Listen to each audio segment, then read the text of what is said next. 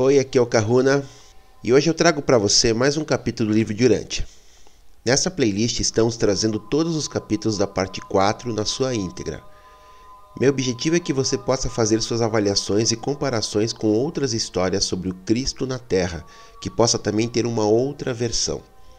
Lembrando que é um livro manipulado, assim como a Bíblia, e falo isso pelo fato de ter sido canalizado, não questionando nunca a boa fé dos médiuns canalizadores ou até da fundação que administra e que trouxe esse livro em 1950, mas questionando sempre os seres que trazem a informação, pois é sabido que existe censura e controle no mundo espiritual. Meu objetivo não é transformar você em um religioso ou mesmo em cristão. Meu objetivo é justamente reconectar você com seu tecido de consciência, trazer lembranças e memórias que possam te auxiliar na libertação dos implantes do cristianismo, de de Jeová, entre outros implantes.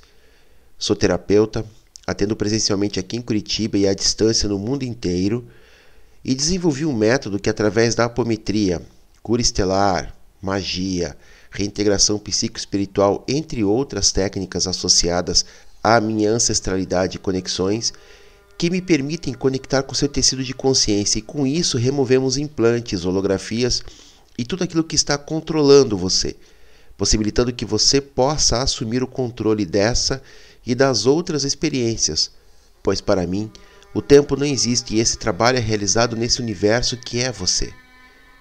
Se quiser saber mais sobre o meu trabalho, me chame no WhatsApp que está disponível na descrição do vídeo. Contribua com o canal, todos os dados estão na descrição do vídeo. Toda ajuda sempre é bem-vinda e eu retribuo colocando você no meu roponopono de prosperidade e gratidão que faço sempre aos domingos.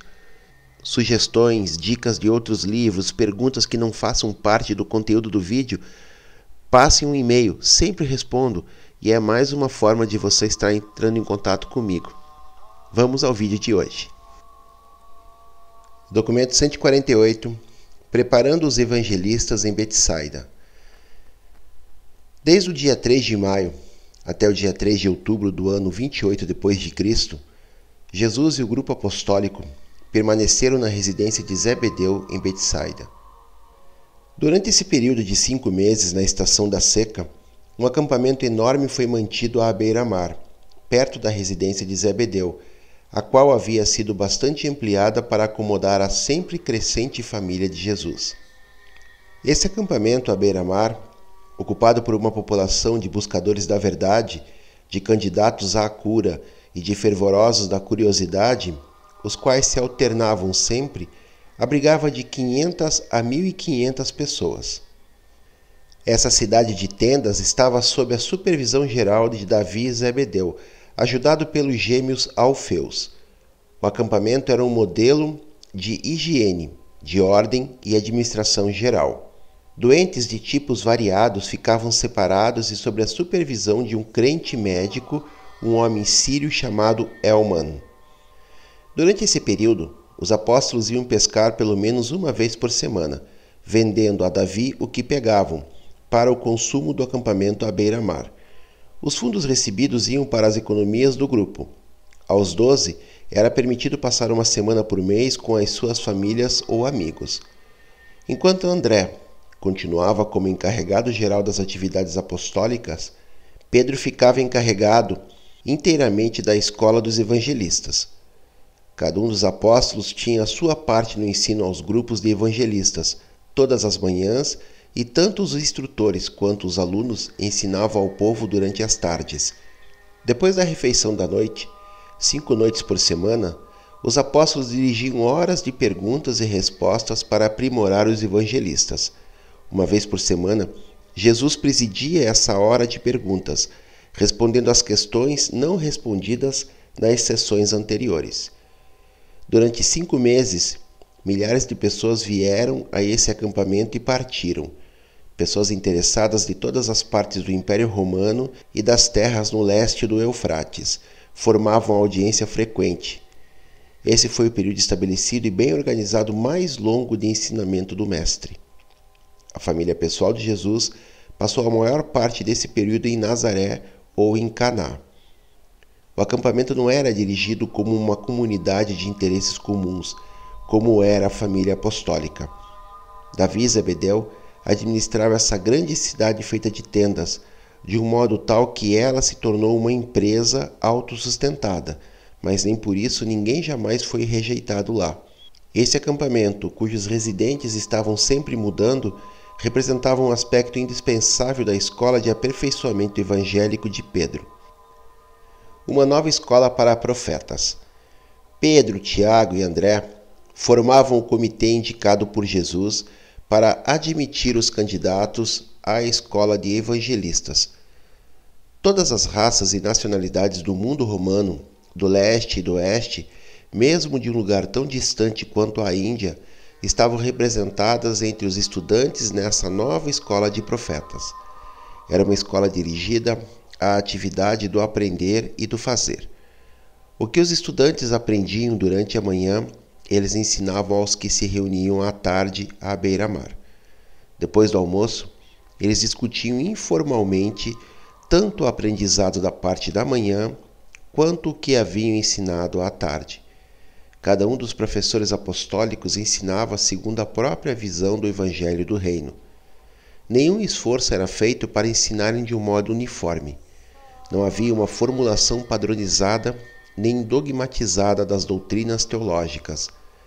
Embora todos eles ensinassem a mesma verdade, cada apóstolo apresentava sua própria interpretação pessoal do ensinamento do Mestre.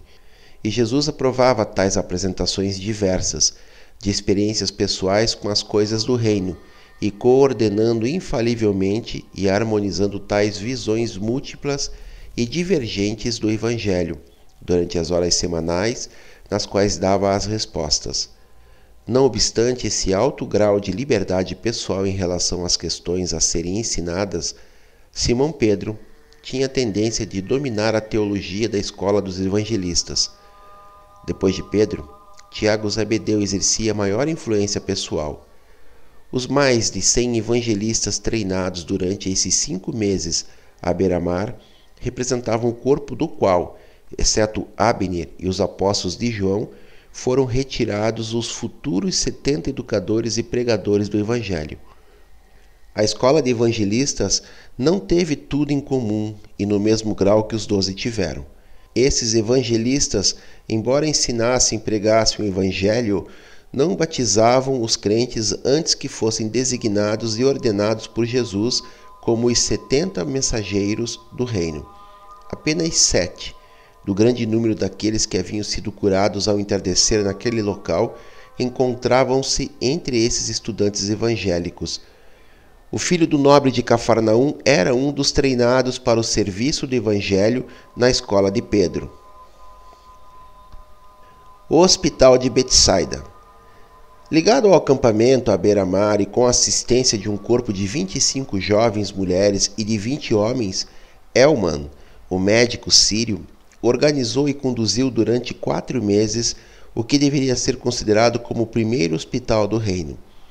Nessa enfermaria, localizada a uma curta distância ao sul da principal cidade das tendas, eles tratavam os doentes de acordo com os métodos materiais conhecidos e também segundo as práticas espirituais de encorajamento pela oração e pela fé.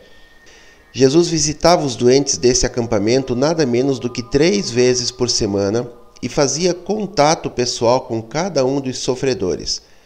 Até onde sabemos, nenhum chamado milagre de cura supranatural ocorreu entre as mil pessoas afligidas e doentes que saíram bem melhores ou mesmo curadas dessa enfermaria.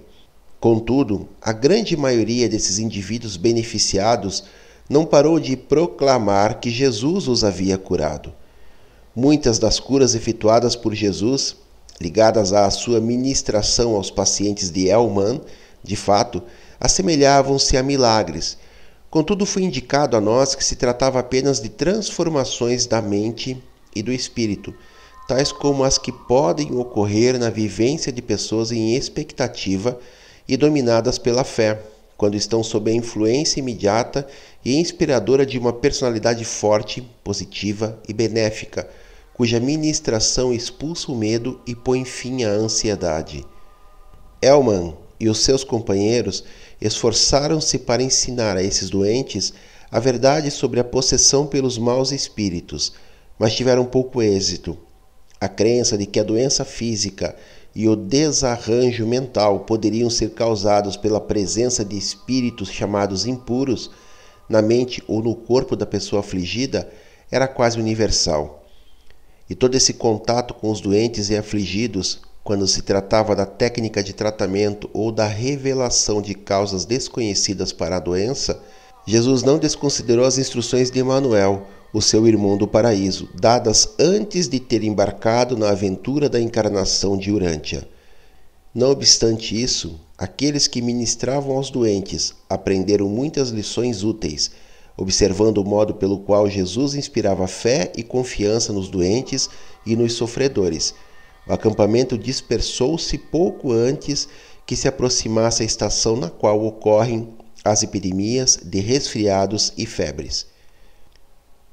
Os assuntos do Pai.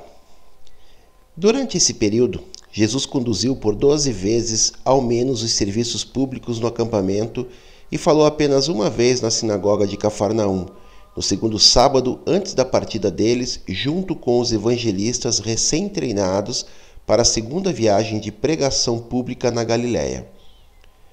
Desde o seu batismo, o mestre não passara tanto tempo na solidão quanto neste período do acampamento de aperfeiçoamento dos evangelistas em Betsaida, quando um dos apóstolos aventurava-se a perguntar a Jesus por que ele havia se afastado de todos por tanto tempo, ele responderia invariavelmente que estava cuidando dos negócios do Pai. Durante esses períodos de ausência, Jesus estivera acompanhado apenas por dois dos apóstolos, ele havia liberado Pedro, Tiago e João temporariamente do compromisso de acompanhantes pessoais para que eles pudessem participar também do trabalho de aperfeiçoamento dos novos candidatos evangelistas, cujo número era acima de 100. Quando o mestre desejava ir para as colinas cuidar dos assuntos do Pai, ele chamava para acompanhá-lo qualquer um dos apóstolos que estivesse livre. Desse modo, todos os doze desfrutaram de uma oportunidade de ligação reservada e de contato direto íntimo com Jesus.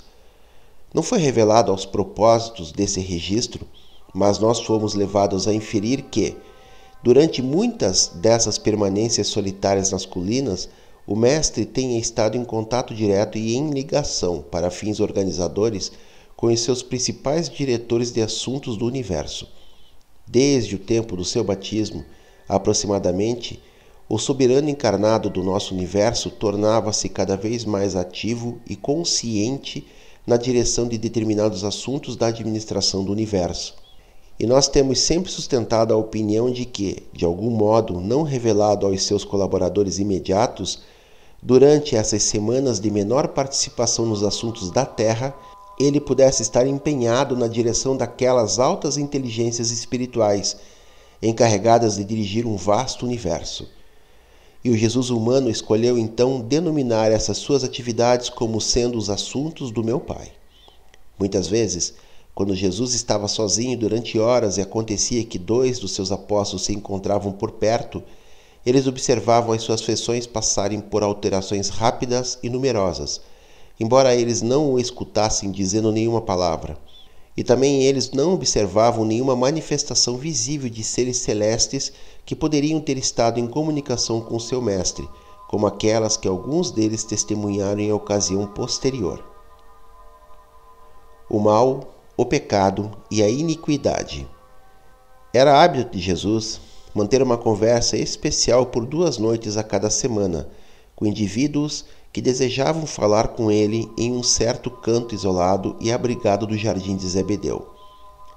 Numa dessas conversas noturnas em particular, Tomé fez ao mestre esta pergunta: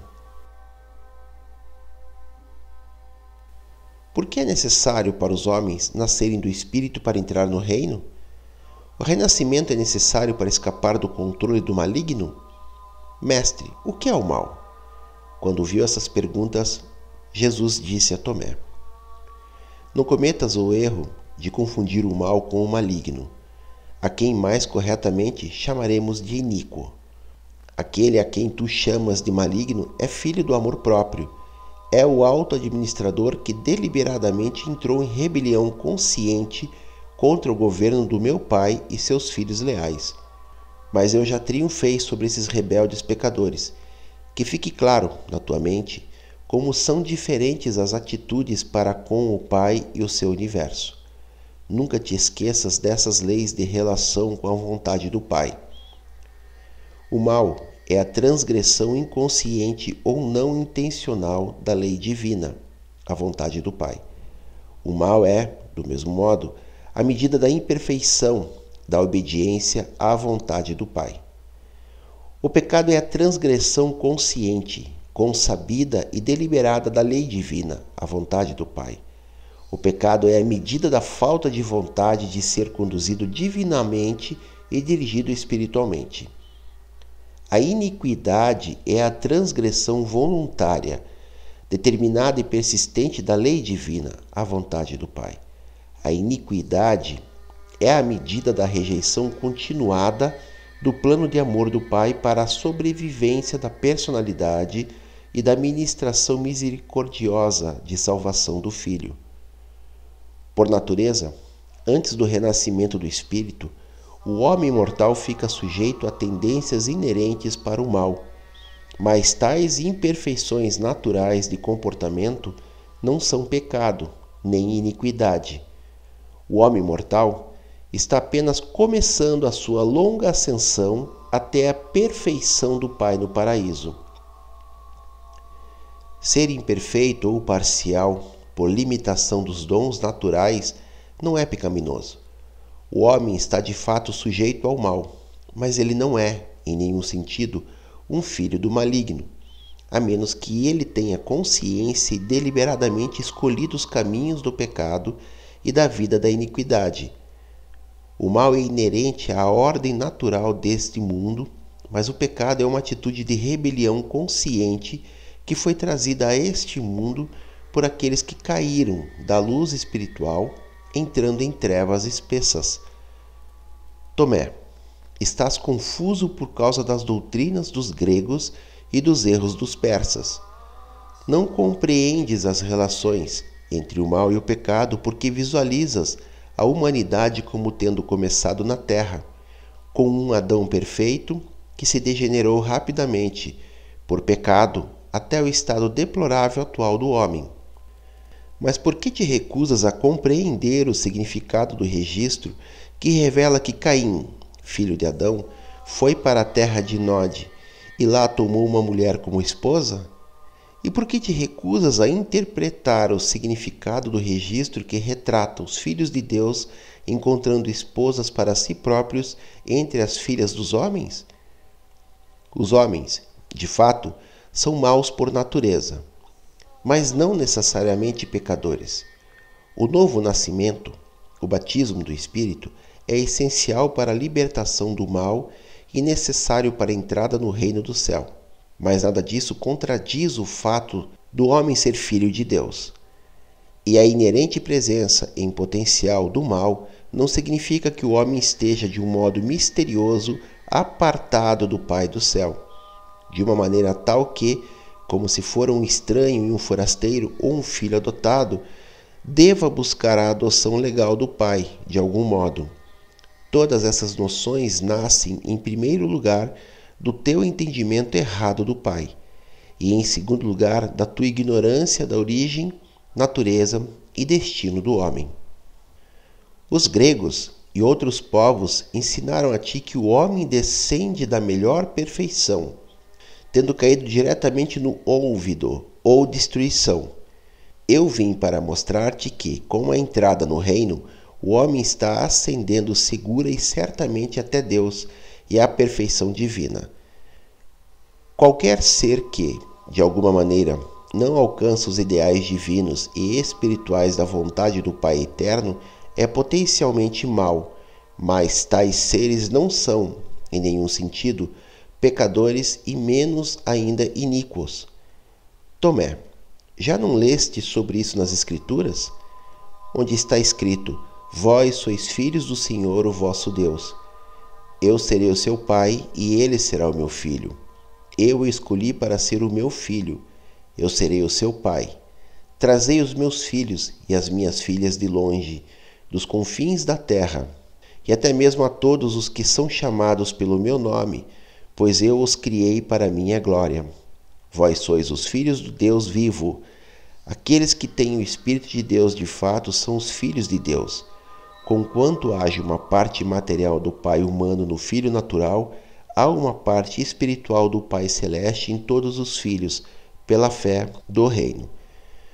Tudo isso e muito mais Jesus disse a Tomé, e os apóstolos compreenderam grande parte de tudo. No entanto, Jesus lhe advertiu para não falar aos outros desses assuntos antes que eu tenha retornado para o Pai. E Tomé só mencionou essa entrevista depois que o Mestre havia já partido deste mundo. O propósito da aflição.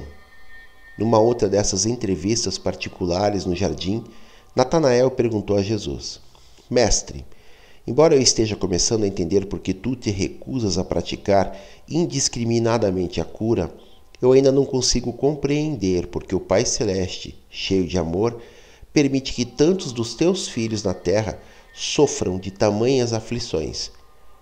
O mestre respondeu a Natanael dizendo: Natanael, tu e muitos outros estão perplexos assim porque tu não compreendes como a ordem natural deste mundo tem, por tantas vezes, sido desorganizada pelas aventuras pecaminosas de alguns traidores rebeldes para com a vontade do Pai. E eu vim para começar a colocar essas coisas em ordem, mas muitas idades serão necessárias para reorientar e devolver esta parte do universo ao caminho anterior, e assim libertar os filhos dos homens das cargas adicionais vindas do pecado e da rebelião. A presença do mal por si só é um teste suficiente para a ascensão do homem. O pecado não é essencial à sobrevivência.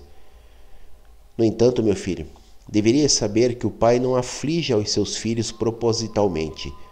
O homem traz aflições desnecessárias a si próprio em vista da sua recusa persistente de conduzir-se dentro dos caminhos da vontade divina. A aflição existe potencialmente no mal, mas grande parte dela foi produzida pelo pecado e pela iniquidade. Muitos eventos incomuns tiveram lugar neste mundo. Não é estranho que todos os homens que pensam acabem perplexos com as cenas de sofrimento e de aflição que testemunho. Mas de uma coisa tu podes estar certo: o Pai não envia a aflição como uma punição arbitrária para o erro. As imperfeições e as limitações do mal são inerentes ao mesmo. As punições para o mal são inevitáveis. As consequências destrutivas da iniquidade são inexoráveis. O homem não deveria culpar a Deus por essas aflições que são o resultado natural da vida que lhe escolhe viver. Nem deveria o homem reclamar das experiências que são parte da vida como é vivida neste mundo. A vontade do Pai é que o homem mortal devesse trabalhar com persistência e coerentemente no sentido da melhora do seu estado na terra. O empenho inteligente capacitaria o homem a superar grande parte da sua miséria terrena. Natanael, parte da nossa missão é ajudar os homens a resolverem os seus problemas espirituais e, desse modo, vivificar as suas mentes de um modo tal que eles possam estar mais bem preparados e inspirados para resolver os seus múltiplos problemas materiais. Eu sei da tua confusão quando lestes as Escrituras. Muito frequentemente tem prevalecido a tendência de atribuir a Deus a responsabilidade por tudo o que a ignorância do homem não o deixa compreender. O Pai não é pessoalmente responsável por tudo aquilo que não podes compreender. Não duvides do amor do Pai apenas por acontecer que alguma lei justa e sábia ordenada por Ele acabe afligindo-te, talvez por teres inocente ou deliberadamente transgredido a essa ordem divina. No entanto, Natanael, há muitas coisas nas Escrituras que te teriam servido de instrução se as tivesses lido com discernimento. Não te lembras do que está escrito? Meu filho, Não desprezes o castigo do Senhor. Não te aborreças com a sua correção, pois o Senhor corrige a aquele a quem ama, do mesmo modo que o pai corrige o filho em quem se compraz. O Senhor não tem intenção de afligir. Antes de ser afligido, eu me desviei, mas agora observo a lei. A aflição foi benéfica para que eu pudesse aprender os estatutos divinos. Conheço os vossos sofrimentos. O Deus eterno é o vosso refúgio, enquanto embaixo mantenho os seus braços eternos. O Senhor é também um refúgio para os oprimidos, um ancoradouro de descanso nos tempos de complicações. O Senhor fortalecerá aquele que cai no leito da aflição. O Senhor não esquecerá os doentes. Como um pai demonstra compaixão pelos seus filhos, também o Senhor é compassivo para com aqueles que o temem. Ele conhece vosso corpo, lembra-se de que sois pó. Ele cura os corações partidos e fecha as feridas. Ele é a esperança do pobre, a força do necessitado, na sua angústia, um refúgio na tempestade e uma sombra e um calor devastador. Ele dá poder aos fracos. Daqueles que não têm nenhum poder, ele aumenta as forças. Ele não quebrará uma cana já lascada, e a fibra em chama ele não apagará. Quando passares pelas águas da aflição, eu estarei contigo, e quando os rios da adversidade te submergirem, eu não te abandonarei. Ele enviou-me para fechar as feridas do teu coração ao quebrado, para proclamar a liberdade aos cativos e para confortar a todos os que pranteiam. A correção acompanha o sofrimento, a aflição não brota do pó. O mal entendido do sofrimento. O discurso sobre Jó. Nessa mesma noite em Betsaida, João também perguntou a Jesus por que tantas pessoas aparentemente inocentes sofriam de tantas doenças e passavam por tantas aflições. Ao responder às perguntas de João, entre muitas outras coisas, o Mestre disse: Meu filho, tu não compreendes o significado da adversidade nem a missão do sofrimento. Tu não leste aquela obra-prima da literatura semita, a história das aflições de Jó nas Escrituras? Tu não te lembras que essa parábola maravilhosa começa com o recital da prosperidade material do servo do Senhor? Tu te lembras bem de que Jó era abençoado com filhos, saúde, dignidade, posição, riqueza e tudo mais que os homens valorizam nesta vida temporal. De acordo com os ensinamentos, há tanto tempo respeitados dos filhos de Abraão, a prosperidade material seria uma evidência suficiente por si mesma do favorecimento divino. No entanto, as posses materiais e a prosperidade temporal não indicam nenhum favorecimento de Deus. Meu Pai do céu ama os pobres tanto quanto os ricos. Ele não faz acepção de pessoas, não tem preferências por ninguém. Embora a transgressão da lei divina seja, mais cedo ou mais tarde, seguida da colheita da punição, e, conquanto os homens certamente colham o que semeiam, tu ainda devias saber que o sofrimento humano nem sempre é uma punição por um pecado anterior. Tanto Jó quanto os seus amigos não conseguiram encontrar a verdadeira resposta para o motivo das próprias perplexidades. E, com a luz de que agora tu desfrutas, dificilmente poderias atribuir, seja Satã, seja Deus, os papéis que eles têm nessa parábola singular. Embora Jó não tenha encontrado, por meio do sofrimento, a solução dos seus problemas intelectuais, nem a resolução para as suas dificuldades filosóficas, ele conseguiu grandes vitórias. E mesmo diante do desmoronamento das suas defesas teológicas, ele ascendeu até aquelas alturas espirituais, de onde ele podia dizer sinceramente: eu abomino a mim próprio. Então foi concedida a ele a salvação de ter uma visão de Deus. E assim, por meio de um sofrimento incompreendido, Jó ascendeu a um plano supra-humano de compreensão moral e de discernimento espiritual interno. Quando o servidor que sofre consegue ter uma visão de Deus, segue-se uma paz de alma que ultrapassa toda a compreensão humana.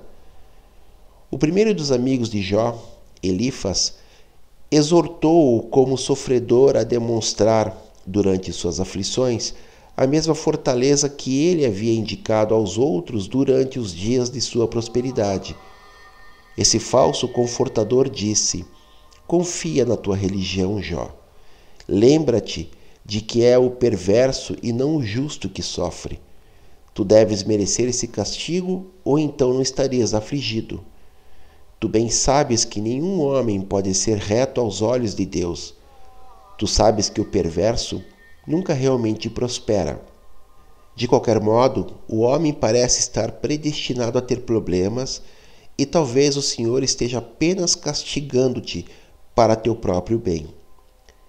Não é de espantar que o pobre Jó não tivesse conseguido nenhum conforto com essa interpretação para o problema do sofrimento humano. Mas o conselho do seu segundo amigo, Bildad, foi mais deprimente ainda não obstante sua integridade, do ponto de vista da então aceita teologia, disse Bildade: Deus não pode ser injusto. Os teus filhos devem ter sido pecadores já que faleceram, e tu deves estar cometendo algum erro, pois de outro modo não estarias tão afligido. E, se de fato és reto, Deus certamente irá libertar-te das aflições. Deverias aprender da história das relações de Deus com o homem que o Todo-Poderoso apenas destrói os malvados. E, então, tu te lembras como Jó respondeu aos amigos, dizendo: Eu bem sei que Deus não me ouve clamando por ajuda. Como pode Deus ser justo e ao mesmo tempo desconsiderar completamente minha inocência? Estou aprendendo que não posso ter nenhuma satisfação apelando para o Todo-Poderoso. Acaso não podeis discernir que Deus tolera a perseguição que os malvados fazem aos bons? E, já que o homem é tão fraco, com que possibilidade ele conta para ter consideração nas mãos de um Deus onipotente? Deus me fez como eu sou, e, quando ele volta-se assim contra mim, fico indefeso. E por que Deus me teria criado? Apenas para sofrer desse jeito miserável? E quem pode objetar-se à atitude de Jó, em face do conselho dos seus amigos e das ideias errôneas sobre Deus, as quais ocuparam a sua mente? Não vês que Jó aspirava por um Deus humano, que tinha fome de comungar com um ser divino que conhece o estado mortal do homem e entende que o justo deve sempre sofrer na inocência, como uma parte dessa primeira vida da longa ascensão ao paraíso? E a razão que fez o Filho do Homem vir do Pai para viver esta vida na carne é para que ele se torne capaz de confortar e de socorrer a todos aqueles que devem, doravante, ser chamados para suportar as aflições de Jó. Então o terceiro amigo de Jó, Zofar, pronunciou palavras menos confortantes ainda, quando disse: É tolice tua pretender que estás na retidão estando assim tão aflito. Mas eu admito que é impossível compreender os caminhos de Deus. Talvez haja algum propósito oculto em todas essas misérias. E, depois de haver escutado todos os três amigos, Jó apelou diretamente a Deus pedindo ajuda, advogando que o homem nascido de mulher é pobre de dias e rico de complicações. E então começou a segunda sessão com seus amigos. Elifas tornou-se mais austero, acusador e sarcástico. Bildade ficou indignado com o desprezo de Jó por seus amigos. Zofar reiterou seu conselho melancólico. Jó, a essa altura, havia ficado enojado com tais amigos e apelou de novo para Deus, agora suplicando a um Deus justo, em oposição ao Deus da injustiça. Incorporado na filosofia de seus amigos, e mantido mesmo em um relicário por sua própria atitude religiosa. Em seguida, Jó buscou refúgio na consolação de uma vida futura, na qual as injustiças da existência mortal pudessem ser compensadas com mais equanimidade. O fracasso de receber a ajuda do homem leva Jó a Deus, e então acontece no seu coração a grande batalha entre a fé e a dúvida. Finalmente, o sofredor humano começa a ver a luz da vida. E sua alma torturada ascende a novos níveis em esperança e coragem. Ele pode continuar sofrendo e mesmo morrer, mas a sua alma, agora esclarecida, profere aquele grito de triunfo: O meu reivindicador vive. Jó estava totalmente certo quando colocou em dúvida a doutrina de que Deus aflige os filhos no fito de punir os pais. Jó esteve sempre pronto a admitir que Deus é reto e justo, mas Jó almejava uma revelação do caráter pessoal do Eterno que satisfizesse a alma. E essa é a nossa missão na terra. Não mais será negado aos mortais sofredores o conforto de conhecerem o amor de Deus e de compreenderem a misericórdia do Pai que está no céu. Conquanto o discurso de Deus, falando de dentro de uma tempestade, tivesse sido um conceito majestoso para a época em que foi proferido. Vós já aprendestes que o Pai não se revela desse modo. Ele fala, sim, dentro do coração humano e com uma voz calma e suave, que diz: Este é o caminho, caminhe por ele. E tu não compreendes que Deus reside dentro de ti, que ele transformou-se no que tu és, para que ele possa fazer de ti o que ele é. Então Jesus fez a sua afirmação final. O Pai no céu não aflige os filhos dos homens por seu próprio desejo.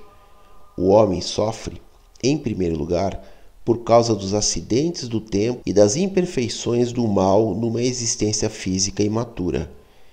Em seguida, ele sofre as consequências inexoráveis do pecado, a transgressão das leis da vida e da luz. E finalmente, o homem faz a colheita da sua própria e iníqua persistência na rebelião contra o governo justo do céu sobre a terra. Mas as misérias dos homens não são uma visitação pessoal de julgamento divino. O homem pode fazer, e irá fazer, muito para minimizar os seus sofrimentos temporais. Mas, de uma vez por todas, libertai-vos da superstição de que Deus aflige o homem a comando daquele que é o maligno. Estudai o livro de Jó, para simplesmente descobrirdes Quantas ideias errôneas de Deus podem nutrir até mesmo os homens bons e sinceros? E então, observai como, até mesmo aquele Jó, dolorosamente afligido, encontrou Deus confortador e salvador, a despeito dos ensinamentos errôneos. Afinal, a sua fé perfurou as nuvens do sofrimento e discerniu a luz da vida sendo vertida do Pai como misericórdia de cura e equanimidade eterna. João ponderou sobre essas palavras no seu coração durante muitos dias. Toda a sua vida, depois disso, foi modificada de um modo marcante por causa dessa conversa com o Mestre no jardim. E posteriormente, ele fez muito para levar os outros apóstolos a mudarem os seus pontos de vista a respeito da fonte da natureza e do propósito das aflições humanas comuns. Mas João nunca falou dessa conversa até que o Mestre tivesse partido. O homem da mão deformada. No segundo sábado, antes da partida dos apóstolos e do novo corpo de evangelistas para a segunda viagem de pregação na Galiléia, Jesus falou na sinagoga de Cafarnaum sobre as alegrias de uma vida de retidão. Quando Jesus terminou seu discurso, um grupo grande de mutilados, coxos, doentes e afligidos amontoou-se em volta dele, em busca de cura. Nesse grupo também estavam os apóstolos, muitos dos novos evangelistas e os espiões fariseus de Jerusalém. Para todos os lados que Jesus ia, exceto quando estava nas colinas cuidando dos assuntos do Pai, por certo, os seis espiões de Jerusalém o seguiriam. O líder dos espiões fariseus, enquanto Jesus estava falando ao povo, induziu um homem com uma mão murcha a aproximar-se de Jesus e perguntar-lhe se estaria dentro da lei se ele fosse curado no dia de sábado, ou se deveria buscar ajuda em um outro dia. Quando viu o homem e ouviu as suas palavras, Jesus percebeu que havia sido enviado pelos fariseus e disse: Avança um pouco enquanto eu te faço uma pergunta. Se tu tivesses uma ovelha e se ela caísse em um fosso no dia de sábado, tu estenderias a mão até ela, pegá-la-ia e a traria para fora? É da lei fazer tais coisas no dia de sábado? E o homem respondeu: Sim, mestre. Seria da lei fazer tal bem no dia de sábado. Então Jesus falou, dirigindo-se a todos eles: Eu sei o motivo pelo qual enviastes este homem em minha presença. Vós gostaríeis de ter uma causa para inculpar-me, se pudesseis tentar-me a demonstrar misericórdia no dia de sábado. Pelo silêncio, todos vós concordastes que é da lei tirar a infeliz ovelha para fora do fosso, mesmo no sábado. E eu vos conclamo a testemunhar que é legal exibir amor e bondade no dia de sábado, não apenas aos animais, mas também aos homens. Bastante mais valioso do que uma ovelha é o homem. E eu proclamo que é legítimo fazer o bem aos homens no dia de sábado. E como eles permaneciam diante de Jesus em silêncio, Jesus, dirigindo-se ao homem com a mão inválida, disse: Fica aqui ao meu lado para que todos possam ver-te. E agora, para que todos possais ficar sabendo que é da vontade do meu Pai que vós façais o bem no dia de sábado. Se tu tiveres a fé para seres curado, eu convoco-te a esticar a tua mão. E, quando esse homem esticou a sua mão atrofiada, ela tornou-se sã. O povo havia decidido voltar-se contra os fariseus, mas Jesus ordenou-lhes que ficassem calmos, dizendo: Eu vos disse apenas que é lícito fazer o bem no dia do sábado, salvar a vida, mas eu não vos instruí a fazer o mal, nem a dar vazão ao desejo de matar. Os fariseus enfurecidos foram-se dali, e não obstante aquele dia fosse um sábado, eles apressaram-se a ir até Tiberíades para conversar com Herodes fazendo tudo o que estava no alcance deles para despertar a prevenção dele, com o fito de assegurar os herodianos como aliados contra Jesus. Mas Herodes recusou-se a tomar medidas contra Jesus e aconselhou-lhes que levassem as suas queixas a Jerusalém. Esse é o primeiro caso de um milagre realizado por Jesus como resposta ao desafio dos seus inimigos. E o Mestre realizou esse chamado milagre não como uma demonstração do seu poder de cura, mas como um pretexto efetivo para transformar o descanso religioso do sábado em uma verdadeira escravidão a restrições sem sentido para toda a humanidade. Esse homem retornou para o seu trabalho de pedreiro, dando provas de ser um daqueles cuja cura foi seguida de uma vida de agradecimento e de retidão a última semana em Betsaida. Na sua última semana de permanência em Betsaida, os espiões de Jerusalém estavam divididos quanto à sua atitude para com Jesus e seus ensinamentos. Três desses fariseus estavam altamente bem impressionados com o que eles tinham visto e ouvido. Nesse meio tempo, em Jerusalém, Abraão, um membro jovem e influente do Sinédrio, esposou publicamente os ensinamentos de Jesus e foi batizado por Abner na piscina de Siloé. Toda Jerusalém ficou interessada por esse acontecimento e mensageiros foram enviados imediatamente para Betsaida, chamando de volta os seis espiões fariseus. O filósofo grego que havia sido conquistado para o reino na viagem anterior pela Galiléia retornou com certos judeus abastados de Alexandria e uma vez mais eles convidaram Jesus para ir à cidade deles com o propósito de implantar uma escola de estudos conjuntos de filosofia e de religião, bem como uma enfermaria para os doentes. Mas Jesus declinou o convite de um modo cortês. Por volta dessa época, chegou ao acampamento de Betsaida um profeta, em estado de transe, vindo de Bagdá, um certo Kirmet Esse suposto profeta tinha visões estranhas quando ficava em transe e sonhava com coisas fantásticas quando o seu sono era incomodado. Ele gerou uma perturbação considerável no acampamento, e Simão Zelote era mais a favor de negociar do que de tratar rudemente o simulador que se auto-enganava. Mas Jesus interveio e permitiu a ele toda a liberdade de ação durante alguns dias.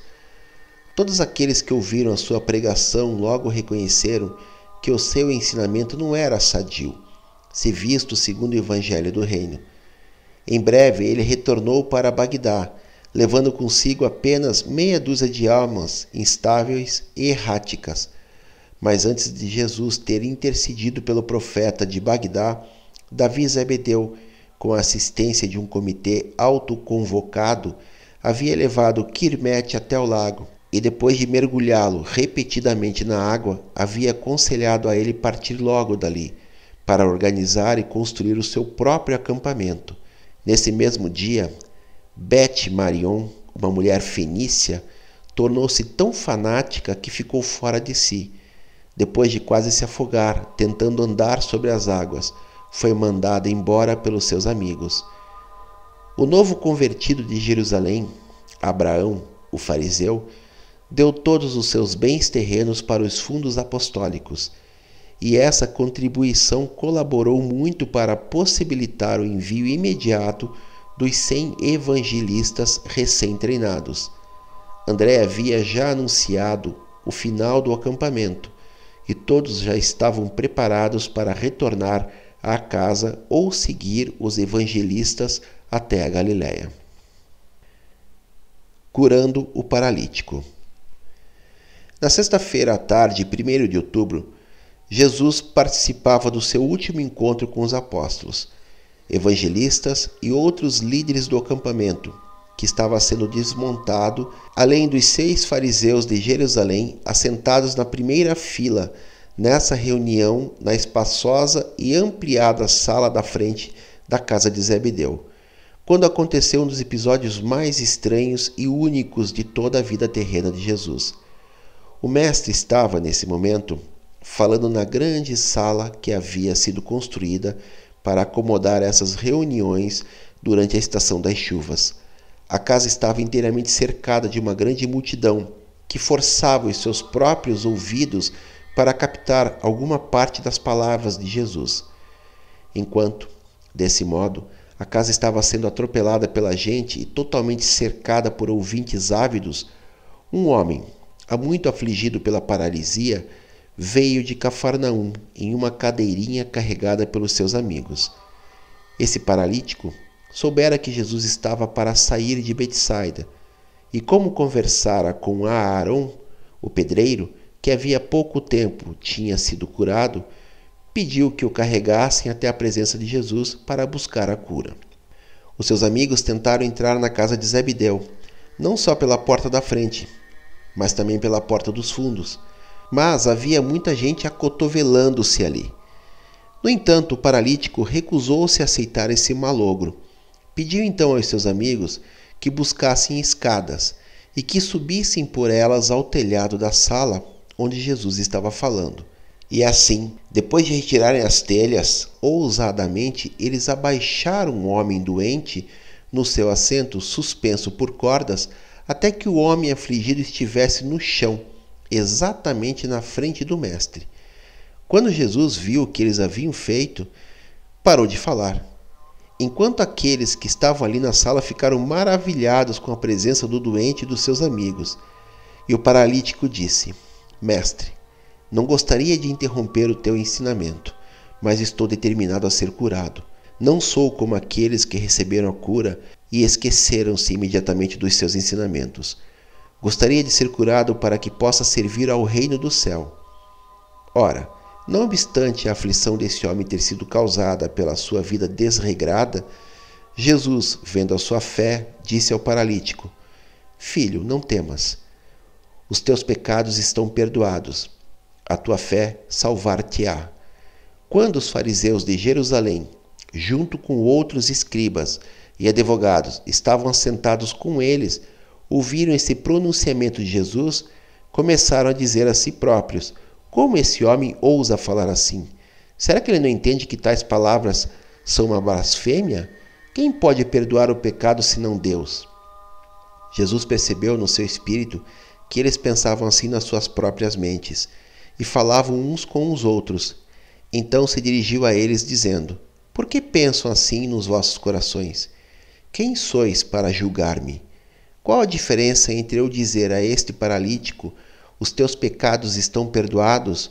ou levanta, pega o seu leito e anda?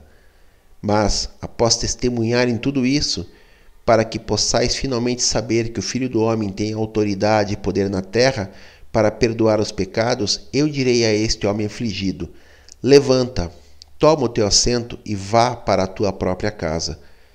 E, depois de Jesus ter falado assim, o paralítico levantou-se, e à medida que lhe davam passagem, ele caminhava para fora perante todos. E aqueles que viram essas coisas ficaram assombrados. Pedro dispersou a assembleia enquanto muitos oravam e glorificavam a Deus, confessando que nunca antes tinham visto acontecimentos tão estranhos. E foi nesse momento que os mensageiros do Sinédrio chegaram com o intuito de chamar os seis espiões para voltar a Jerusalém. Quando ouviram essa mensagem, eles entraram em um debate sério. E depois de terem terminado as discussões, o líder e dois dos seus colaboradores retornaram com os mensageiros para Jerusalém enquanto três dos fariseus espiões confessaram a sua fé em Jesus e, indo imediatamente ao lago, foram batizados por Pedro e recebidos na comunidade pelos apóstolos como filhos do reino. É isso, mais um capítulo, coisas interessantes nesse capítulo para a gente pensar, repensar, principalmente sobre cura, como que são feitas essas curas, sobre um coração limpo e puro, sobre retidão, Compartilhem os vídeos, compartilhem o canal, se inscrevam, indiquem amigos, façam seus comentários. Mahalo, Noiloa.